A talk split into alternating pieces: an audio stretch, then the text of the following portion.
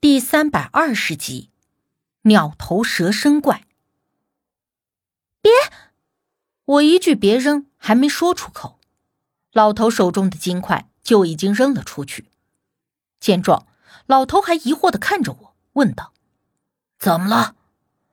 刘队长则明白我的用意，他说：“刚才抓住我的东西，就是类似树藤的东西。如果那树藤就是从这里延伸出去的呢？”老头听了，还有点不信邪。他说：“刚才你说的时候，我就没好意思说，肯定你当时一紧张看错了。树藤难道还能活了？会抓人？那你说是什么东西？”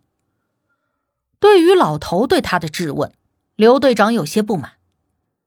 什么东西我还不清楚，但是如果说那是树藤，那就有点太扯了。老头一副反正我就是不相信的表情，而就在他俩说话的时候，我隐约看到金子堆里面有一小块金块从上头滚落下来，而我们谁也没有动。金块莫名的自行滚落，咕噜噜的金属触碰的轻响，在这个情况下显得非常的刺耳。刘队长和黑子都下意识的开始往后退，老头也是一脸的紧张。可是，一直到那金块停止了滚动，过了几秒钟，还是没有什么异常的情况发现。难道我们真的太过紧张，疑神疑鬼？我心里如此想着。发现没有异常，老头像是自己的说法被证实了一般，多少有一点得意。你看，我就说没什么事儿吧。话说着，他就弯腰开始就近的捡金首饰。往自己的兜里揣，边捡边说：“这一趟真是狼狈不堪。哎呀，虽然没有得到什么好东西，捞点金货当路钱也好啊。”说着，他还一番挑拣，好像要找一些能够更值钱的东西。但是刘队长和黑子都不赞成他这么做。可是之后的路上还用得上他。也不能直接表明他们的真正工作身份，所以也不好明着说什么，只是说让他不要太贪财。老头不听劝，还在翻找着金首饰往兜里头揣。我贪财？你们不贪财呀？不贪财，跑这里来旅游的？我看你们这样子啊，也是没有捞到什么好处。你们这还伤的伤，死的死。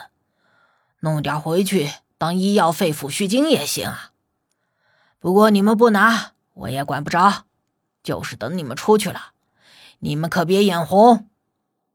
你，黑子还想再说什么，但是刘队长给黑子使了个眼色，让他不必再跟老头多说。我在旁边冷眼的看着，心说这老头拿的越多，等出去了以后，这就是量刑的证据。咱们该走了，这地方我总觉得不对劲。”黑子说道。刘队长也说尽快的离开，并且招呼着我，但是老头却一个劲儿的说：“啊，等等等等，等等，等我拿到那个戒指。哎呦喂，那好像是个红宝石哎，古代的红宝石，那可都是没有经过精细切割的，等拿出去。”能卖不少钱呢！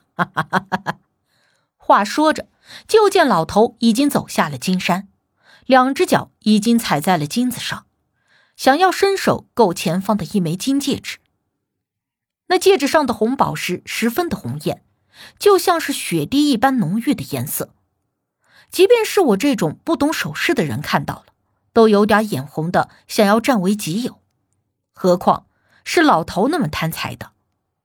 我立刻摇了摇头，让自己放弃了这种想法，告诫自己，身边的这可都是警察，我如果真的拿了什么东西出去，那还不是给自己找麻烦？但是我也并没有觉得有多大的罪恶感，毕竟我也是个俗人，看到堆成山的金子首饰，如果一点都不心动，那才真的是奇了怪了。同时，我甚至猜想着。或许刘队长和黑子也有一些动心，想要拿上那么个一件两件的，但是因为他们的身份、职业道德使然，使得他们不允许自己这样去做。我在胡思乱想间，老头发现够不到那个红宝石戒指之后，又试探着往前走，似乎这堆积金山的洼地越往中心走就越低洼。老头往前走了两步。整个脚面都已经陷进了金子堆里面，因为这些东西摆放的松散，毫无规律，所以一脚踩下去就会满满的往下陷。黑子和刘队长都有些不耐烦，催促他快走，再不走我们自己就先走了。老头咬着牙，撑着胳膊去够那红宝石戒指，同时还继续的往前走。等等等等，马上就好。我们站在洞口边等了他一会儿，眼看他终于够到了那枚戒指，正美滋滋的朝着我们摆手显摆呢。可是就在这时，我忽然看到他身后好像是有什么东西，因为他身后的那堆金子在哗啦啦的散落滚动，像是有什么东西在扒拉那些金子，并且速度极快。小心后面！我大声的提醒。老头愣了一刹。也没有回头，抬着腿就朝着我们跑了过来。可是他的整个脚到小腿都陷在了金子堆里面，根本就跑不起来。刚走了两步，整个身子就扑倒在地上。而在这个时候，他身后的那个东西似乎也追到了他的身边，但却突然没了动静。我和黑子还有刘队长都紧张的查找那东西去了哪里。老头还在挣扎着往上爬，黑子伸手想要去拉他上来，可二人的手还没有搭上，老头忽然啊的一声惊叫，嗓子都叫劈叉了，然后就看到他唰的一下被提了起来，并且嗖嗖嗖的就被往深处拖拽着，速度之快根本就让我们来不及反应。我看得很清楚，抓住老头脚的就是之前抓住刘队长的那种东西。灰褐色的树藤一般，那东西抓着老头的脚，把他大头朝下给拎了起来。老头刚才揣进兜里的那些金子，哗啦一下全部都掉了出来。那啊！救命啊！救我！救我！老头在半空中呼喊着。那东西把老头拎起之后，直接就停在了洞顶，那里正是树干中空部位的下方。不知道这是作何用意。只是老头这会儿就像是一块带风干的腊肉一般，在空中晃悠着，却无法自救。怎么办？黑子问刘队的意思。刘队长皱着眉，没有立刻回答，并且我们都已经退到了洞外，提防着那个树藤来抓我们。眼下如果上去救老头，我们说实话。根本就是无能为力，不但爬不上去那么高的高度，而且就算是爬上去，也有可能立刻就被那个树藤给抓住，落得和老头一个下场。可若是直接离开，刘队长良心显然是过意不去，所以他在犹豫。而就在我们犹豫的这半分钟左右的时间里，老头在里面啊啊啊的连着几声惨叫，一直唤着救命。